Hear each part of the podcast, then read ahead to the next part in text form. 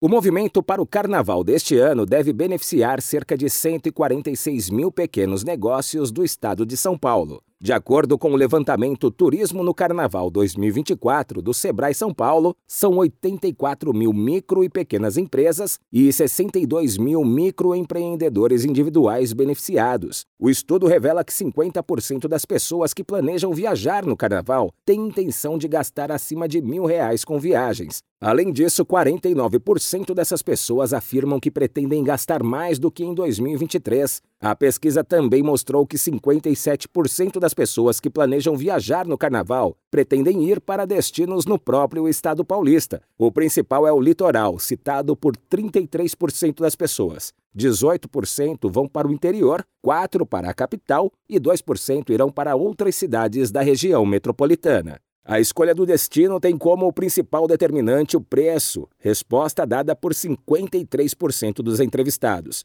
A pesquisa Turismo no Carnaval 2024 é composta por duas sondagens. A primeira foi realizada em janeiro por e-mail com consumidores pessoas físicas. A segunda foi realizada por telefone com empreendedores. Agência Rádio Web de São Paulo, Décio Caramigo.